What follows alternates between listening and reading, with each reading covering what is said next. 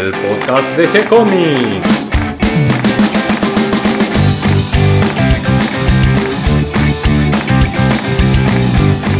Muy bienvenidos a un nuevo episodio de G-Comics, el podcast donde hablamos de todas las técnicas necesarias para realizar un cómic, cómo dibujar un manga y todo el conocimiento requerido para dibujar esa historieta que tenemos dando vuelta en la cabeza.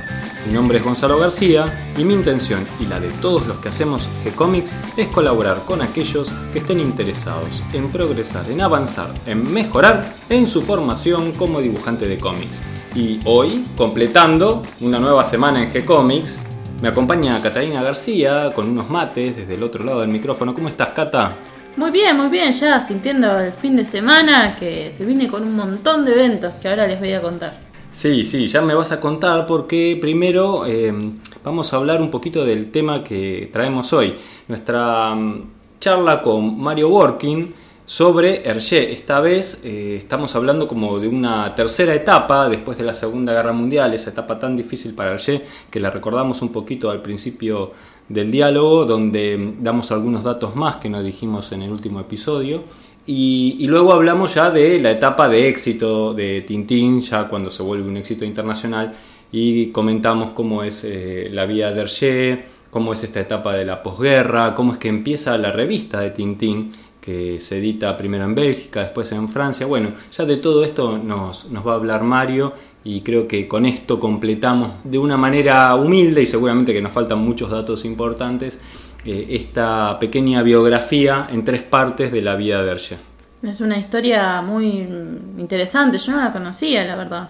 Sí, tiene muchas eh, vueltas y cuestiones que uno piensa que, es más lineal la vida de un dibujante, ¿no? Ahí frente al tablero y eso es todo, pero en aquellas épocas turbulentas, claro, con la guerra de por medio, eh, que primero un bando, después el otro bando, la resistencia los nazis, bueno, era una vida complicada, además de que su propia infancia no, no fue una infancia fácil con con algunas cuestiones de salud de su, de su madre, que luego de la Segunda Guerra Mundial eh, finalmente termina internada en un psiquiátrico y, muere al, poco tiempo de terminar la guerra. Así que digamos que no, no es fácil la vida de Hergé, uno se lo imagina como un hombre de gran éxito y que todo es un, un camino de rosas en su vida y no, tuvo muchas dificultades y comentamos un poquito todas estas cosas y cómo es su relación con Tintín, su creación, su otro yo, en cierta manera, porque él... Se deben todo entre ellos dos, la verdad. Sí, sí, contamos cómo justamente Tintín, esta otra parte imaginaria de él, lo salva a él en la vida real. Pero bueno, no contemos más, esto lo vamos a hablar con Mari. A mí me impresionó de cómo un dibujante que, como decís vos, siempre está sentado en el tablero y, dibuja lo que sueña y lo que piensa, termine siendo juzgado como un montón de los que fueron juzgados en la Segunda Guerra Mundial, inclusive con pena de muerte. María ya les va a contar un poquito más, pero a mí eso de verdad me impactó un montón. Sí, ¿quién se iba a imaginar que al dibujar te estás jugando la vida, no? bueno, pero son épocas y épocas que esperamos que, que no vuelvan.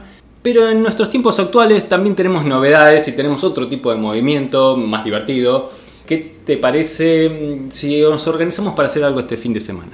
Dale, mira, hoy tenemos eh, un encuentro en la revistería de Florida con los integrantes de Gutter Glitter, que es la editorial de Paula Andrade, que va a estar también Luciano Vecchio, Kiki Alcatena y Eduardo Mastitelli presentando las obras y contando un poquito de su trabajo como artistas y como editorial. Hoy viernes. Hoy viernes 18 horas, en Florida.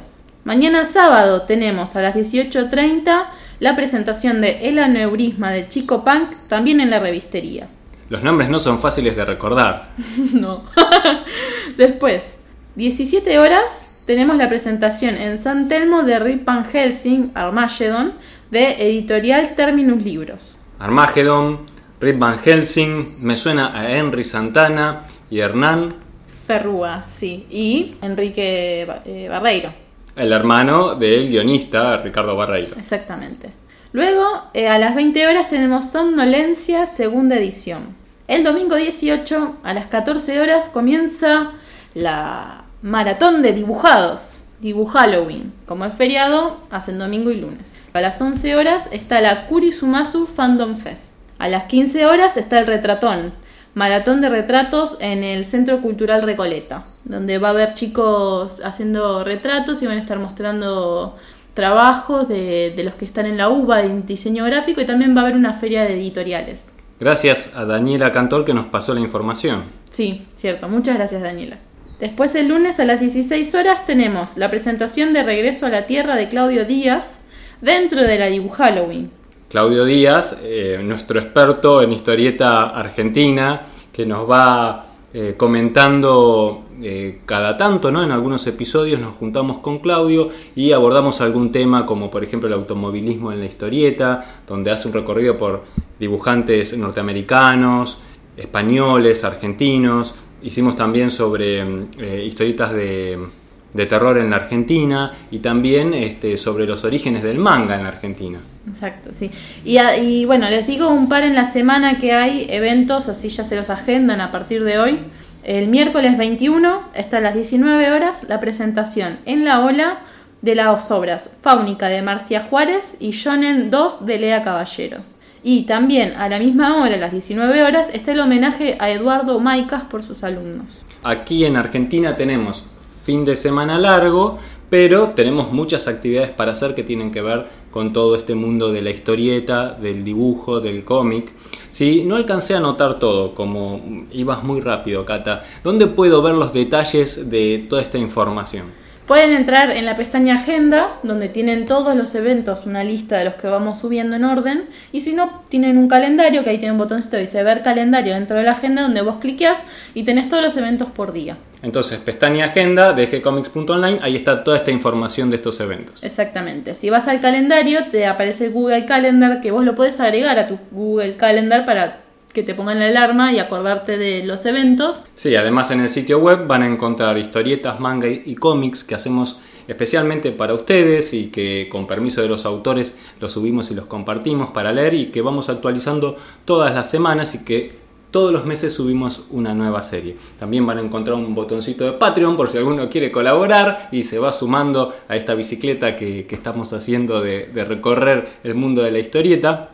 Y si no, directamente pueden ir a escuchar el podcast como este, donde van a encontrar un largo listado. Nos vamos acercando de a poquito a los 200 episodios y eh, mezclado ahí, mechado entre las distintas notas sobre historieta, también hay algunos episodios especiales dedicados a libros de dibujo, donde además van a encontrar el link para descargar esos libros de dibujo. Así que bueno, creo que hay para recorrer y divertirse.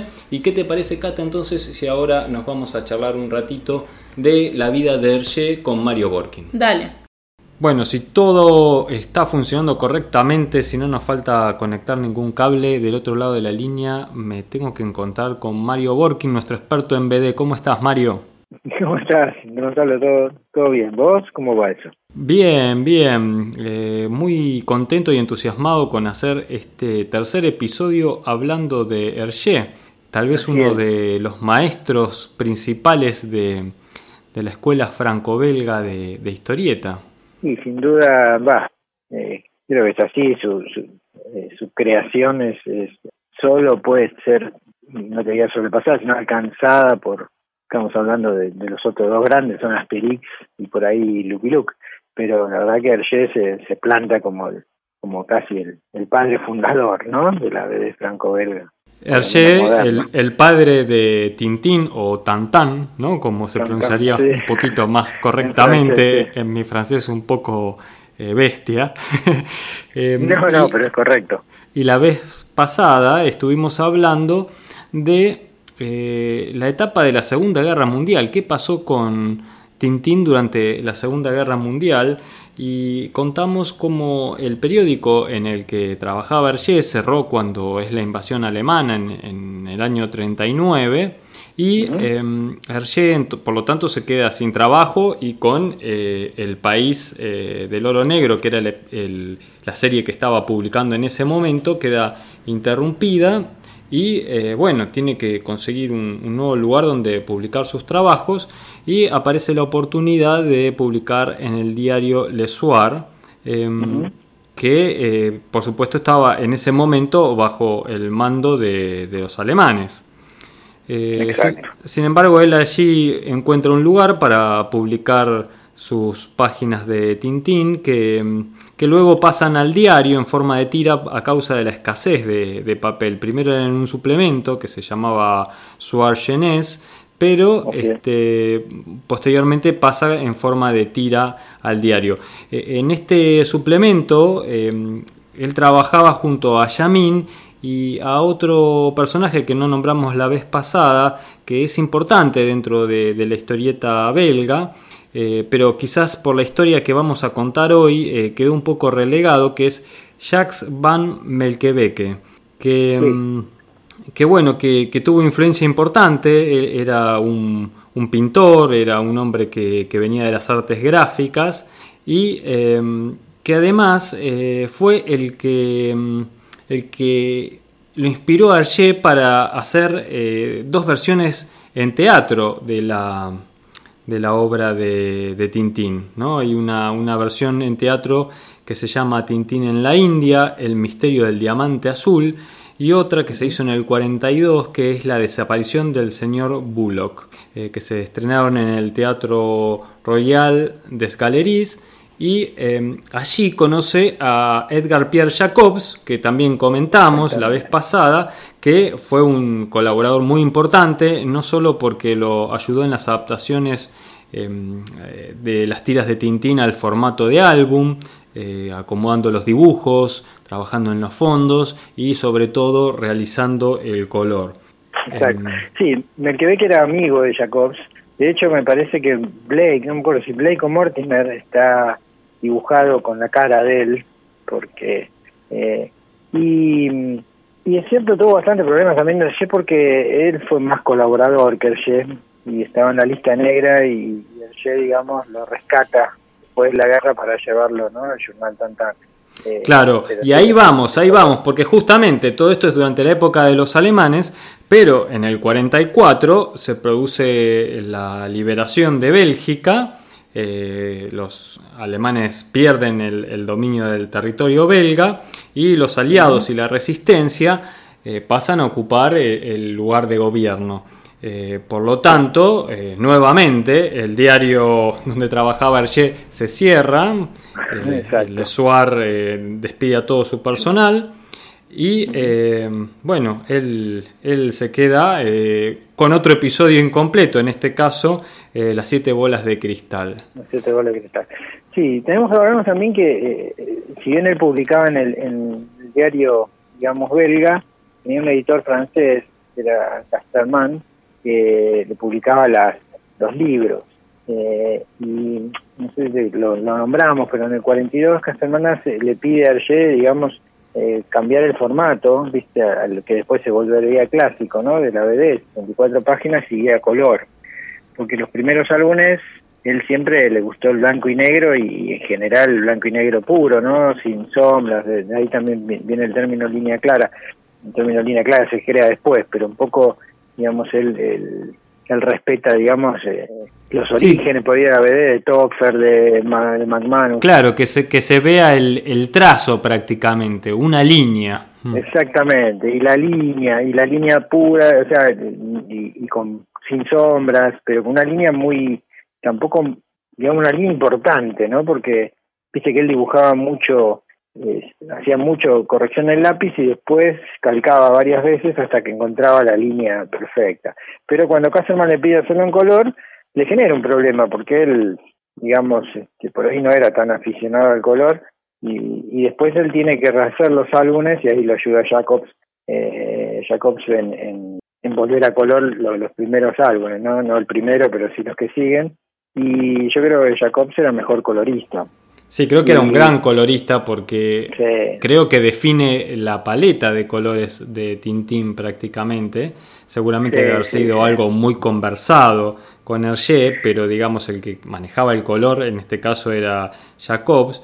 Y ese, ese estilo de color plano, que eso sí fue un, un deseo de Hergé, eh, pero esa selección de colores que una vez me tomé el trabajo de, de estudiarlos y de ver a qué correspondían, a qué números de Pantone, y en realidad es una paleta muy limitada que es la que se utiliza prácticamente por el resto de todas las ediciones.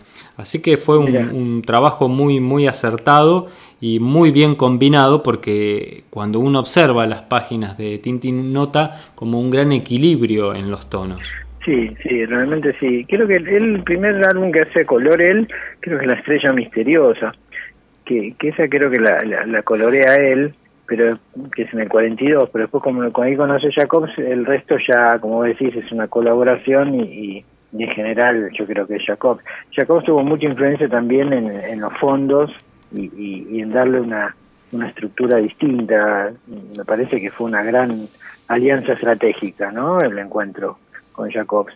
Eh, y que se ve muy bien que Blake y Mortimer, digamos, uno reconoce muchas cosas de, de Blake y Mortimer en Tintín, en Cantán después de, este encuentro. Eh, pero sí, bueno, habíamos dicho, como seguíamos que que bueno, después de la guerra es otra historia, ¿no? Claro, porque él queda incluido en una lista, eh, una lista negra, podríamos llamarla, de aquellos que se consideraba que habían sido colaboracionistas con eh, la ocupación nazi. Y él figuraba en esta lista por participar, eh, claro, en, un medio periodístico en aquella época. Creo que prácticamente todos los que estuvieron en el periodismo durante la época de la guerra, trabajando en algún medio que estaba bajo dominio alemán, pasaron a estas listas negras. Exactamente. Y, bueno, también como dijimos, lo, rescata un héroe de la resistencia, que es eh, Raymond Leblanc, para llevarlo a trabajar y crear una revista que lleva el nombre de su héroe máximo que es este, el Journal Tantan, ¿no?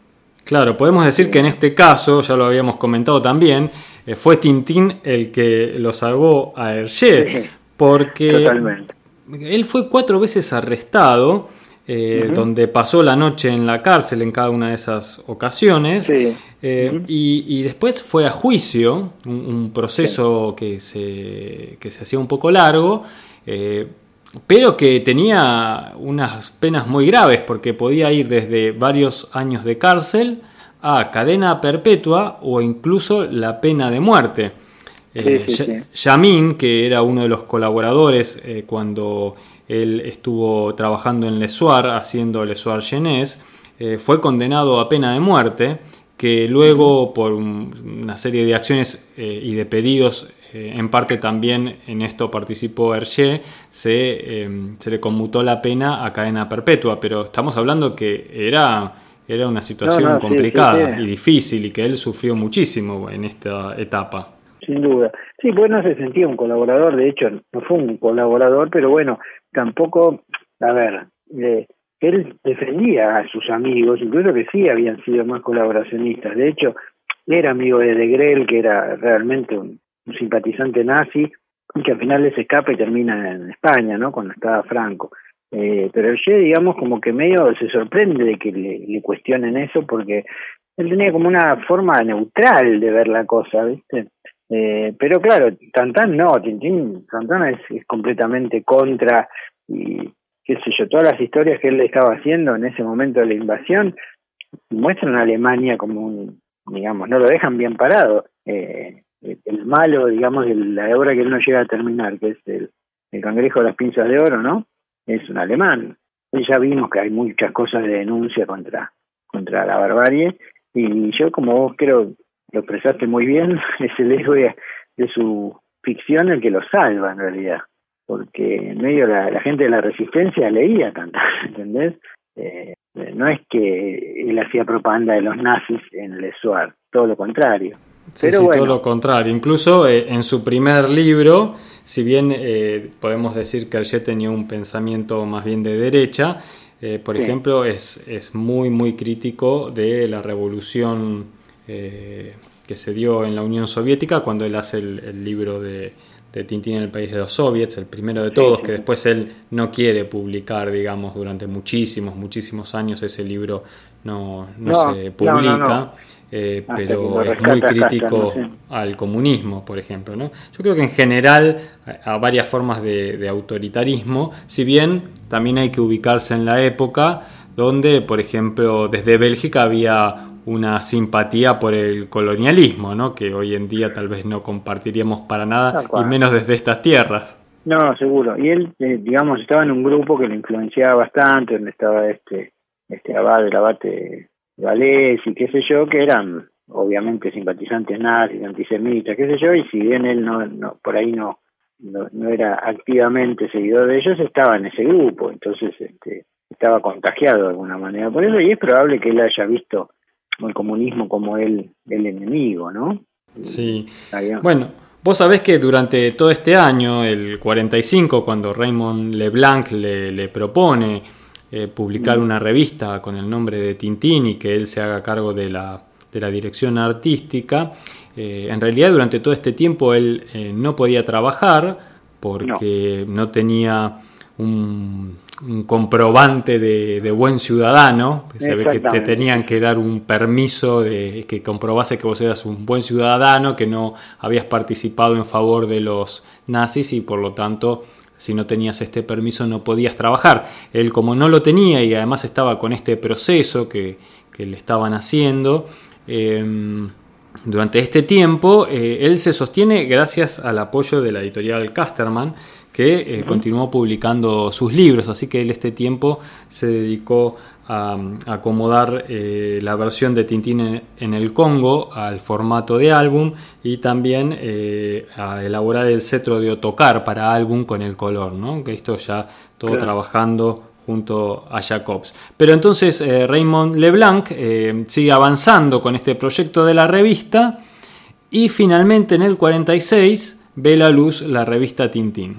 Exacto. Y bueno, Raymond Leblanc le da el gran espaldarazo porque convence a uno de los jueces, digamos justamente que le otorgue este certificado que ya entonces lo dejaba oficialmente este libre, ¿no? De culpa y cargo y ahí es donde eh, digamos, entra él a trabajar a las órdenes de Leblanc, que era el patrón, ¿no? De la revista Tantá. Y ahí trabaja, bueno, con, con los grandes, ¿no? De la de Jacobs, este, Paul Coubertin, este, y después se van agregando todos los que ya vimos de alguna manera. Y es uno de los motores de la BD belga, junto con el Journal Spirou. Sí, además de esta versión en francés para Bélgica, había una versión en flamenco de la revista que llevaba un nombre que yo no sé cómo se pronuncia en flamenco, que es Cuif o algo así. sí, sí, sí, La verdad que es impronunciable. Yo nunca lo escuché en flamenco. Este, es muy raro. Este, y sí, y que es el nombre de Tintín en flamenco. Exactamente, sí, sí, sí, sí, sí. Y, y lo raro también es que es el mismo país, con lo cual una vez yo vi una conferencia de, me acuerdo en la conferencia sobre fisiología del espacio y, venía un belga que trabajaba en eso que era flamenco y como era cosas espaciales puso dice bueno yo voy a poner la foto de un digamos un compatriota mío que fue el primer astronauta y lo pone a Tantán pero con el nombre este, este y, y yo lo veo en flamenco y digo claro es es belga o sea pero es muy raro porque vos decís no es Tantán no lo podés llamar así decimos un nombre tan tan tan diferente. Pero bueno, sí, sí, sale la versión belga, eh, ahí donde eh, creo que trabaja Bob de Moore primero, eh, haciendo cosas antes de empezar a trabajar con él en, en, el Jonathan Tan y después lo que serían los estudios, ¿no?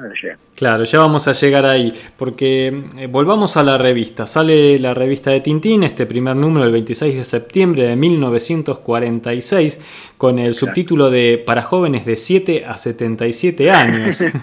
sí, sí, sí. Y, en la tapa de este primer número aparecía eh, Tintín con una ilustración de, la historia El Templo del Sol, que es la serie que empieza a publicar en este primer número.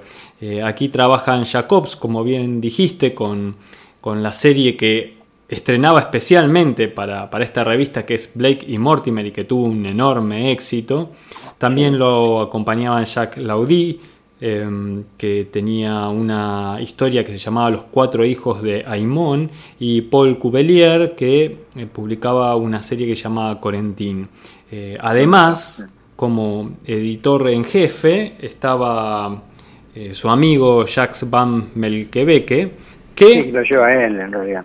Claro, él, lo propone, a Leblanc le parece bien, pero justamente también le inician un proceso por colaboracionista y para no armar lío y para que no haya tantas críticas a la revista que estaba por aparecer, eh, trabajó, em, digamos, en el anonimato eh, como editor en jefe. Eso por un tiempo hasta que finalmente estuvo preso, estuvo un par de años preso y bueno, durante ese tiempo él no colaboró, pero el resto del tiempo sí.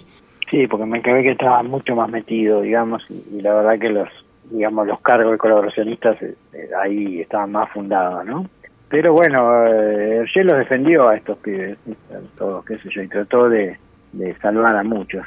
Pero bueno, eso también es raro, ¿viste? No, pero bueno, él tenía esa visión, qué sé yo. Eh, sí, él le pareció que en muchos casos, en muchísimos, se estaba culpando a gente inocente, que no, no había actuado mal y eso él lo, lo, puso en una situación de mucho conflicto interno también, además del propio ataque que estaba viviendo él, eh, también vio que mucha gente de su alrededor sufría un ataque eh, muchas veces injusto, con condenas de todo tipo, ¿no? y con este, mm, esa separación social también, ¿no? Debe haber sido, toda, toda esta época, todos estos años deben haber sido socialmente muy difíciles, ¿no es cierto? Mm, sumemos a eso que Hergé tenía un carácter muy particular, tenía tendencia a la depresión, era muy introspectivo, incluso había tenido durante la guerra episodios así de como de depresión, ¿no?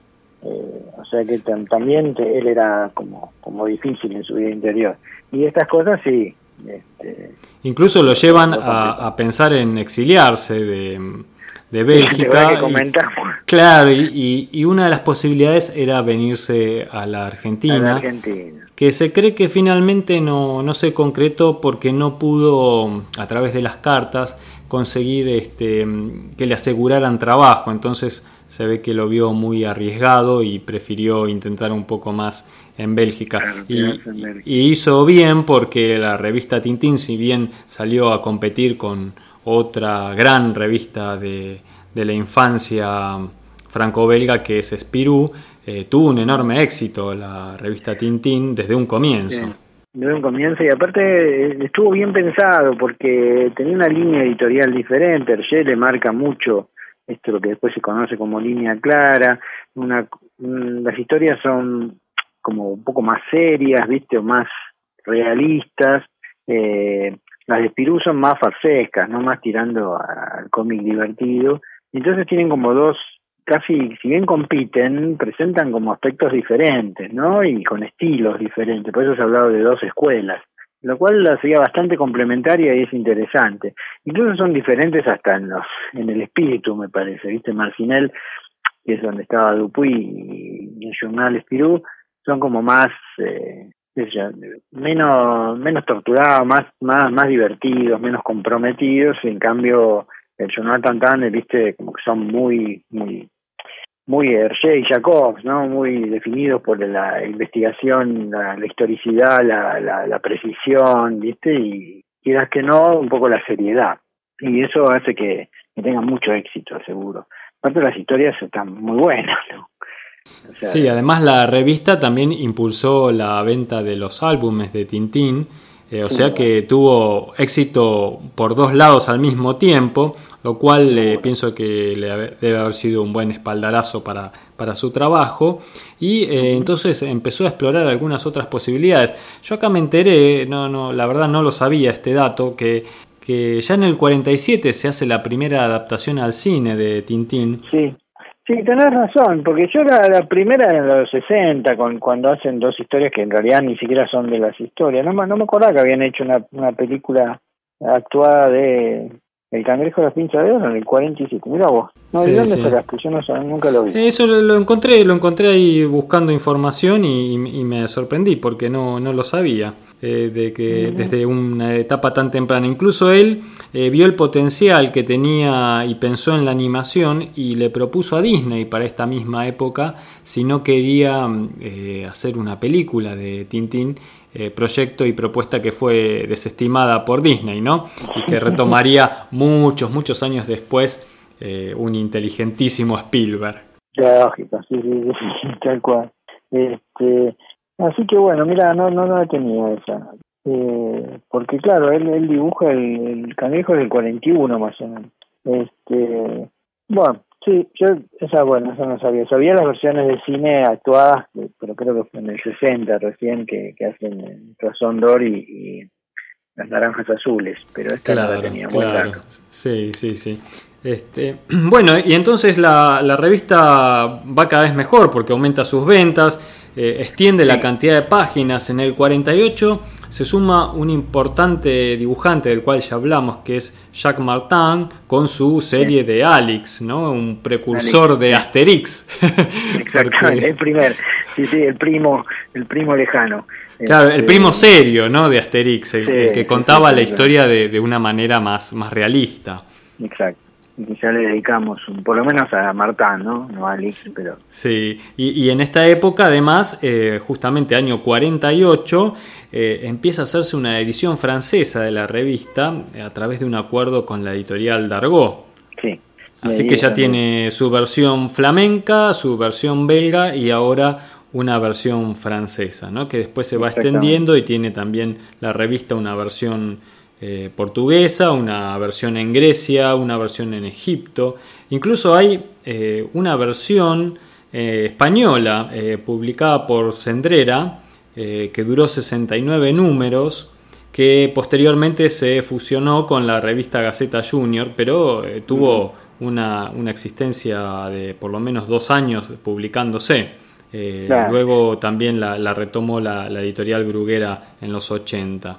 Eh, pero sí. vos habías nombrado hace un ratito también eh, los estudios Hergé. En 1950 funda los claro. estudios Hergé. ¿Querés contarnos un poquito de qué es este proyecto? ¿Qué es, qué es lo que implica sí. para el trabajo y la vida de Hergé? Lo que pasa es que él, él, cuando él empieza su carrera, empieza como redactor jefe. O sea, él le dan, cuando empieza en Steven Pantiam, eh, que crea Totor y después Tantá, este, él es el, que decide, qué sé yo, mismo Le Suárez, él sigue ese trabajo. Cuando Leblanc funda el Journal Tantán, él está a las órdenes de Leblanc. Y un tipo como él, con mucho ego, eso parece que no, no le caía demasiado bien y el hecho de que se empiece a internalizar, y, internacionalizar y, y empieza a tener un éxito en la venta, le da como eh, oxígeno para decir, no, no, bueno, yo quiero dirigir mis propios estudios y ahí en los 50, vamos a ver si crea el, el famoso, los famosos estudios Serge, eh, que después serían los continuadores, ¿no? De, de, de los, de los álbumes eh, Tantam. Claro, que lo instala, los instala en su propia casa. O sea, él se compra una casa de campo y su casa de Bruselas pasa a ser los estudios eh, de. Sí. Y mm, nada, entonces empieza a reclutar gente como para eh, digamos, eh, él, él, usaba un sistema parecido al de Disney en ese sentido, ¿viste? Tenían coloristas, tenían expertos en autos, expertos en aviones, y es un trabajo colectivo. Y por supuesto, bueno, por cuestionar o no, ¿viste? Nunca aparece esa gente que colabora al lado de él, eh, como Bob de Moore y gente de, mucho nivel, mismo Martin y, y Jacobs, y que no, no aparecen en los créditos. Pero bueno, eso le permite también eh, mantener un ritmo de trabajo más rápido. No, viste que ya no era era muy preciosista y, y no hay muchos álbumes de Tantan, pero pero digamos tienen un trabajo acabado casi perfecto, como hacía Jacobs con Ricky Morty. Y bueno, los estudios de es un, un, punto importante, una inflexión importante en, en, la carrera, porque yo creo que él recupera el control, ¿no? De su obra.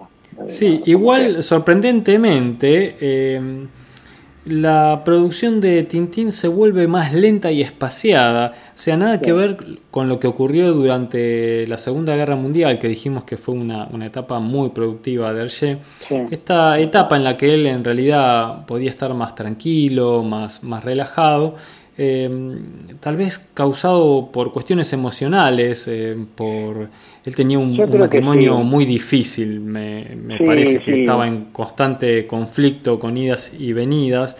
Y, y él hace viajes largos, eh, a veces con la esposa, a veces hace como retiros.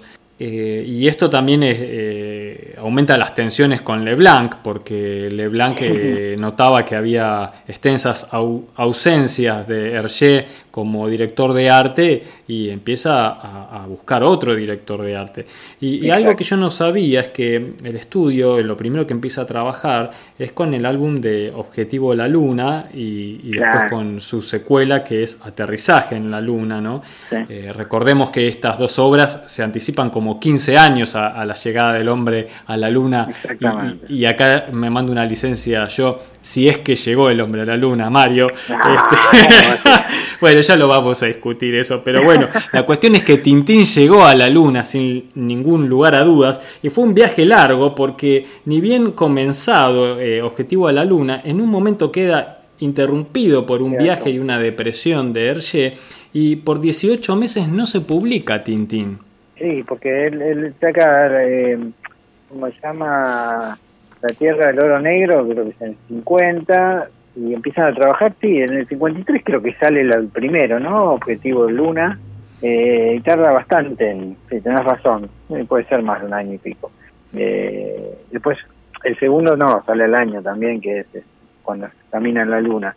Y yo creo que son dos de las obras maestras, ¿no? O sea... Sí, están dibujados de una manera, con una calidad. Y además son muy interesantes las historias y, está toda esa fantasía de, la carrera espacial y, a uno hasta le causa cierta mm, gracia eh, y hasta ganas de que Tintín realmente sea el primero en llegar a la luna, ¿no es cierto? Sí, Tiene cosas muy divertidas y muy anacrónicas también, como que el cohete gigante, es, la teoría de Von Braun en ese momento, que el cohete iba a llegar y iba a aterrizar el cohete, ¿viste? Un cohete pesadísimo. Y, una cosa ridícula que usan un tanque, pero es un tanque de guerra adaptado, que sería imposible por el peso de ese monstruo, O sea, pero en esa época, claro, estamos hablando de 10, más de 10 años antes, entonces, este, la verdad que la, incluso los trajes, a mí me hace acordar a la obra apoteótica de, la ciencia ficción, que es 2001, y tienen un cierto aire. ¿no? Realmente la documentación eh, es perfecta. Es como un retro futuro visto desde hoy en día, ¿no es cierto? Sí, sí, sí, sí, sí. Y, la historia es muy divertida. la verdad que está, para mí es una de las mejores. O sea, es cierto lo que vos decís, es una época turbulenta para él. Eh, tiene mucho lío con su matrimonio, de hecho ya prácticamente estaba como separado y tiene esos ataques de depresión, digamos, que hacen que, bueno, su obra sufra también. Eh, tiene pesadillas, o sea, tenía problemas de salud, digamos, en ese momento. Eh, sin embargo, bueno, los álbumes que, que salen más o menos en esa época son todos buenísimos, porque después está El Aferto Sol, Sí, que es genial. Tiene, tiene esa secuencia maravillosa, eh, eh, ese capítulo que es la de la cinta adhesiva que se va pasando de mano en mano y no se la pueden quitar de encima. Esa parte siempre me pareció genial. No, es genial. Sí, sí, los gags que tiene son impecables. Eh, creo que, esta época también tiene algunas que son, son, son mejorables.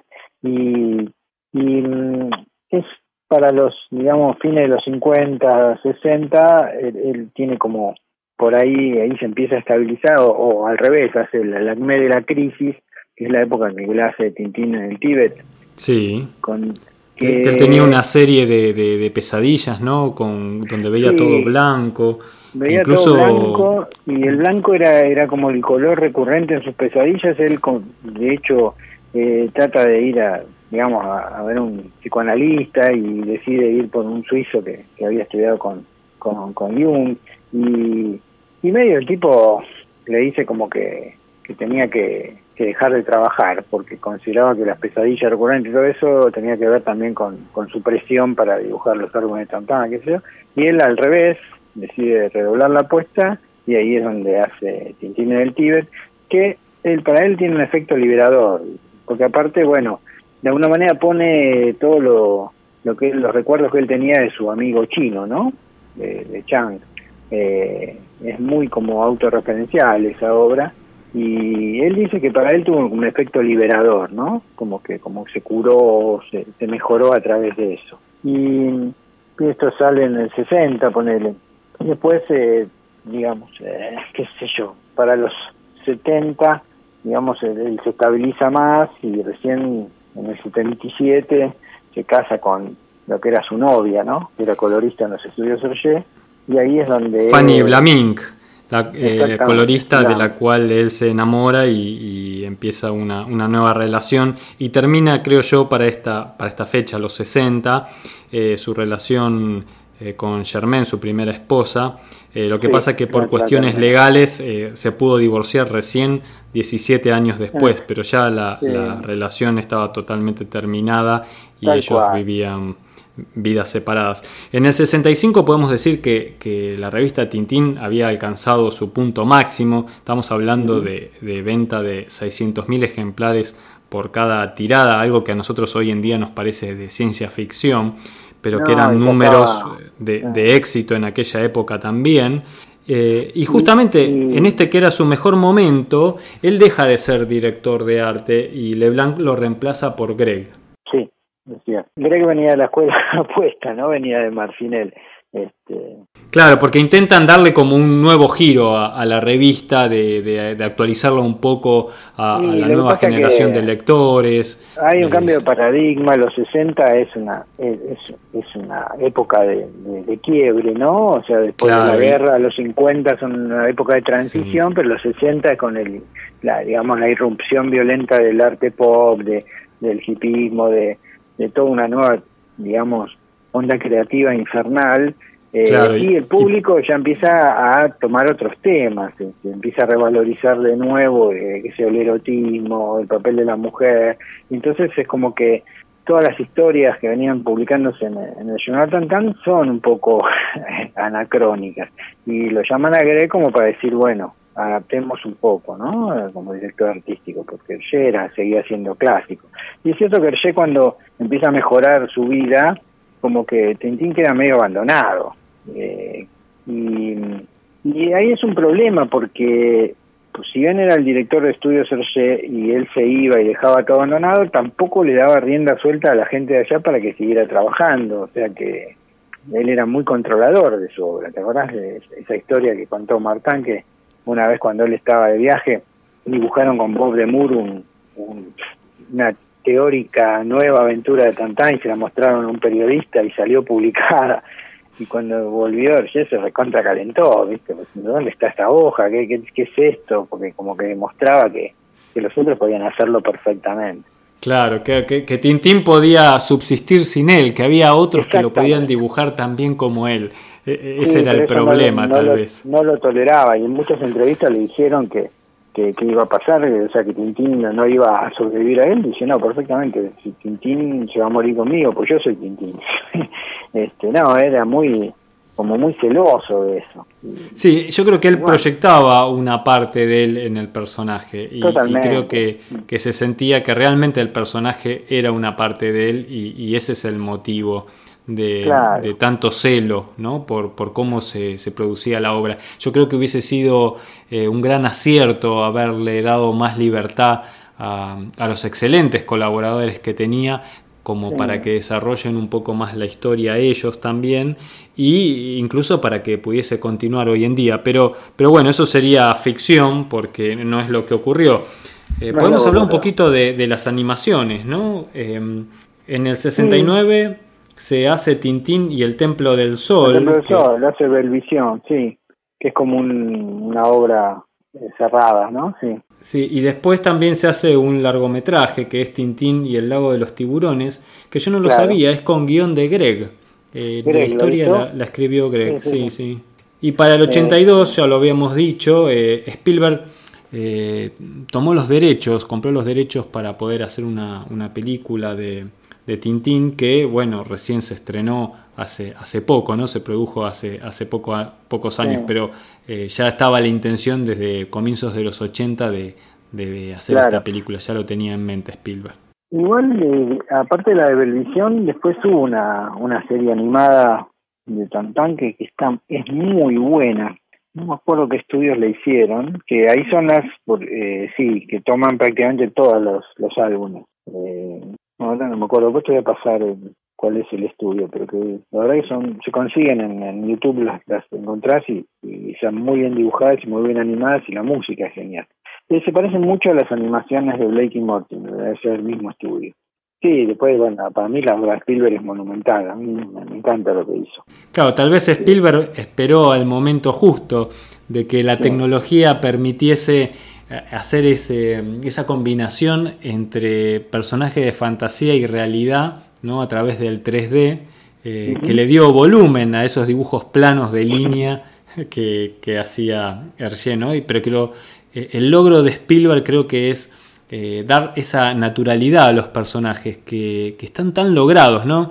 Uno, ve a Capitán Haddock o al mismo Tintín y, son realmente, por lo menos desde mi punto de vista, son el traslado perfecto a la tridimensión de esos personajes planos. Sí, sí, estoy completamente de acuerdo. Es una obra genial que está hecho.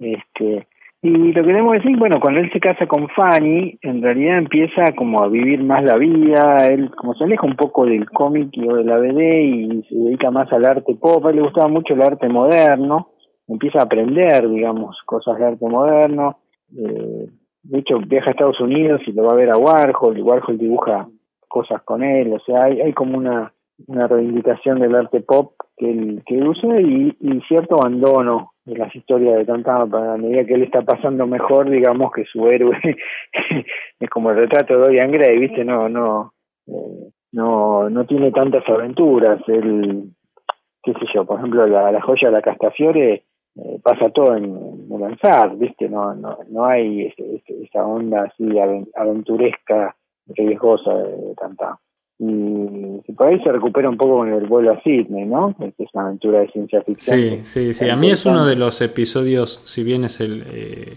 el último, ¿no? Si bien hay uno que quedó incompleto, eh, para mí es uno de los mejor dibujados y, y que a mí más me gusta. Sí, sí. No creo que sea el mejor de, de todas las series que, que dibujó, pero eh, desde mi punto de vista es uno de los preferidos por mí.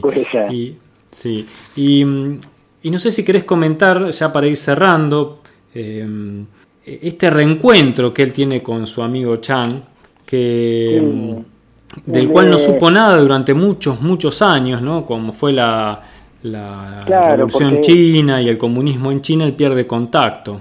Sí, porque, digamos, el encuentro de Chang es, es temprano, es en el 34, antes de la guerra, pero Chang después se vuelve a, no sé si Taiwán o Shanghái, no sé dónde era, y él, como decís, no, no, no pierde contacto, después encima viene la guerra, con lo cual casi ya lo da por muerto, es imposible encontrarlo, pero en los 80 logran ubicarlo. En ese momento eh, yo ya estaba enfermo, o tiene un problema, digamos, una enfermedad sanguínea, que tiene una mielofibrosis, y eso lo consume, necesita muchas transfusiones, pues está anémico crónico, y aparentemente, o sea, en una de las transfusiones se agarra SIDA, a mí no me cabe ninguna duda porque después el cuadro eh, consumición no, no es por la enfermedad sanguínea, sino probablemente que, se haya muerto de SIDA. En esa época todavía casi ni se sabía qué era, ¿no? Porque muere en el 83, que es cuando por ahí se, se descubre la enfermedad. Pero en el 81, ya bastante enfermo, lo logran ubicar a Chang y él vuelve y tiene ese encuentro en Francia, en París, que en, creo que en Francia o en Bruselas, ahora no me acuerdo. Este, y, se reencuentra con Chang. Para él ahí, yo, yo vi las, las imágenes, él realmente lo, lo quería muchísimo, es un encuentro importante para él. sí, además fue un gran evento con periodistas, fue como un suceso nacional en ese momento. Le hicieron, sí, le hicieron este, así, un gran montaje. De hecho, creo que con Chang, él, él, este que él tenía una educación teóricamente católica, pero pero él queda muy afín al budismo y cuando se casa con Fanny directamente se, se vuelve taoísta, budista, y Chang es un personaje realmente bisagra en, la vida de Hergé. Y ese reencuentro aparentemente lo, pone muy feliz a él. Eh, así que sí, bueno, eh, ya en, en, qué sé yo, ¿qué más podemos No, bueno, podemos dar la fecha de su muerte, que fue el 3 de marzo de 1983. Eh, muere ya muy enfermo y de un paro cardíaco. Eh, ya como ya su salud estaba muy deteriorada.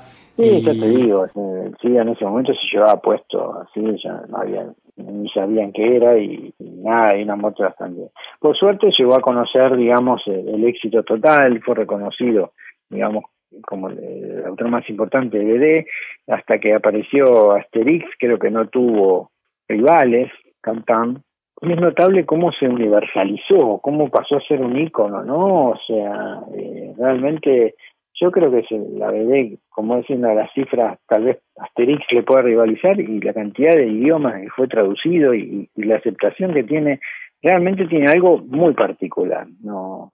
A mí y cómo no, no pierde vigencia, ¿no? Se sigue leyendo y se sigue leyendo.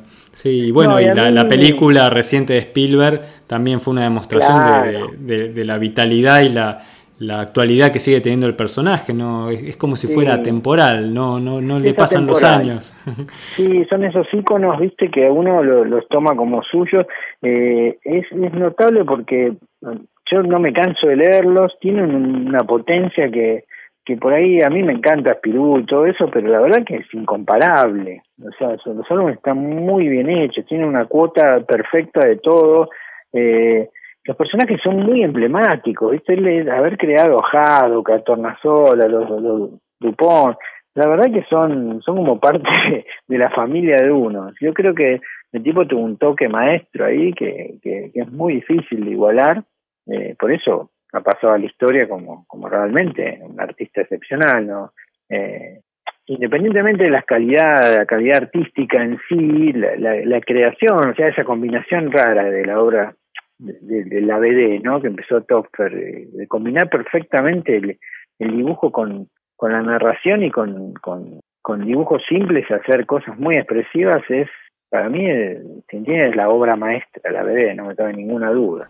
Bien, bien, sí, te acompaño en esa idea, Mario. Creo que es una, una obra maestra verdaderamente porque, eh, como decíamos, ¿no? una obra maestra es esa que, que sirve de referencia para que eh, nuevos autores, nuevas generaciones lo tomen como, como guía, como punto de referencia a alcanzar en calidad. Y creo que, que la obra de Tintín cumple sobradamente esa condición de, obra maestra. Y vos ves eh, los clubes de fan, o sea, porque estas obras tienen esas cosas que la creación pasa un poco con obras como Sherlock Holmes, ¿viste? que tiene clubes de fans y, eh, seguidores y que siguen escribiendo. Eh, se ha creado toda una corriente llamada tintinólogos, ¿no? Que de escolástico que toman las obras y las estudian y arman como toda una filosofía y hay un montón de textos eh, que analizan la obra de Hergé desde el punto de vista sociológico, independientemente del artístico, ¿no? Eh, incluso un museo con, con, los objetos de documentación que utilizaba, eh, de dónde vienen las historias, qué fotografías utilizó para, para hacer determinados escenarios. Es, todo un mundo, ¿no? El que está alrededor de Tintín. y, y, vos sabés que, que si bien no... Apasionante. Sí, sí, para estudiar. Y, si bien no hay nuevas historias de Tintín ya, eh, sí podemos hablar, y, eso te dejo como invitación para un próximo episodio, que investiguemos un poquito el tema de las ediciones piratas que hubo de Tintín, que fueron muchas y algunas son muy interesantes. Sí, tal cual, porque la última obra, que ni siquiera la termina, que es Tintín y el Alte Arfa, eh, no se terminó porque él indicó que no se terminara y, parece que le dejó indicado a la esposa, porque la esposa se negó a que la, terminaran y como diciendo, bueno, conmigo se termina tanta. Pero claro, el personaje es tan potente que motivó creaciones este, espurias, digamos, este, que sería interesante mencionarlas, porque son algunas son perfectas. Bueno, entonces vamos a hacer esa investigación y invitamos a todos a que nos escuchen en ese próximo episodio donde vamos a hablar de, del Tintín Pirata. ¿Qué te parece?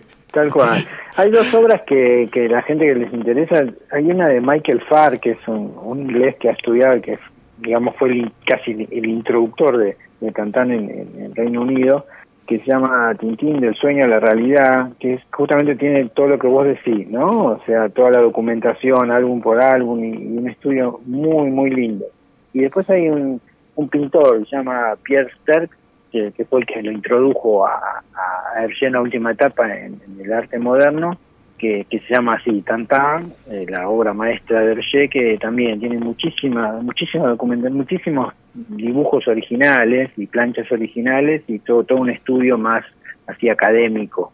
Eh, y después, bueno, hay un amigo de él que era sociólogo, Pierre Serrón, que también tiene una obra que se llama Hergé y yo, y, y hay un montón de cosas interesantes, detalles que por ahí a la gente que le interesa que puede ilustrar. Bien, entonces a, buscar, a investigar y, sobre todo a, leer y releer Tintín. Te agradezco, te agradezco Mario esta charla. Eh, creo que con estos tres episodios por la vía de Hershey un, recorrido más o menos completo, ¿no? Esperamos no haber decepcionado a los tintinólogos. sí, siempre lo vamos a decepcionar porque, digamos, siempre uno se queda corto, es, es demasiado grande para nosotros, pero bueno, hemos tratado de, no sé, de acercarnos un poco a la altura de, este, de este prócer de la BD. Sí, y si alguno no lo conoce o no, no se todavía animó a leerlo o no se hizo el tiempo para, para, explorar un poquito la obra de Hergé, creo que realmente vale la pena y que cualquier dibujante, cualquier aspirante a historietista va a encontrar en las páginas de Tintín una obra maestra, justamente un punto a mirar en el camino, eh, a veces para seguir el estilo, a veces para sacar cosas de la narrativa, para ver eh, cómo plantea la cámara, las páginas, los colores, eh, realmente es de una riqueza notable y, que vale la pena estudiar y disfrutar. Completamente de acuerdo. Muchas gracias Mario, entonces nos encontramos gracias a vos. alguna próxima vez a seguir conversando de BD y, por qué no de, del, del Tintín Pirata. Dale, de a poco, si vos listo. Abrazo, Mario. Grande. Chao, chao. Nos vemos. Hasta aquí llega el episodio de hoy. Espero que toda esta información les resulte útil y hayan disfrutado esta conversación con Mario Working tanto como la disfruté yo. Mario, que además de ser nuestro experto en BD, es autor de la novela La Sociedad del Naipe, que todavía quedan algunos ejemplares en algunas librerías. Si no, lo pueden contactar a él para leer esa obra que la verdad la recomendamos 100%. Mario que viene del mundo de la historieta, del mundo del guion de historietas y que hizo esta novela con una dinámica muy de cómic, ¿no es cierto? Sí. Eh, Mario que además es eh, médico cirujano, así que eh, de lo que habla en, este, en esta historia donde uno de los personajes tiene que ver con este mundo de, de la medicina, sabe exactamente a qué se está refiriendo. Así que bueno, muy recomendable esta obra. Y los que quieren, que están en otro país, que quieren leer el libro, pueden comprar el ebook también, a través de Amazon. Bien, así que no hay excusas para no leer la obra de La Sociedad del Naipe, que lo van a conseguir eh, en estos distintos lugares como dice Cata. Bueno, les agradecemos a todos los que se sumaron al episodio de hoy y gracias a todos los que nos comparten en sus redes sociales y ayudan a que cada vez seamos más. Recuerden que pueden escucharnos en iTunes y en iVoox y que si les gustó el programa pueden darnos un me gusta, escribirnos una reseña. Pueden acercarnos sus propuestas y sugerencias a través de la pestaña de contacto de nuestro sitio web de gcomics.online donde van a encontrar eh, una dirección de mail para escribirnos o si lo prefieren lo pueden hacer directamente desde nuestra página en Facebook. Les responderemos siempre con alegría y, por supuesto continuaremos publicando nuevos episodios. Gracias y hasta la próxima. Gracias Cata. Gracias Gonzalo.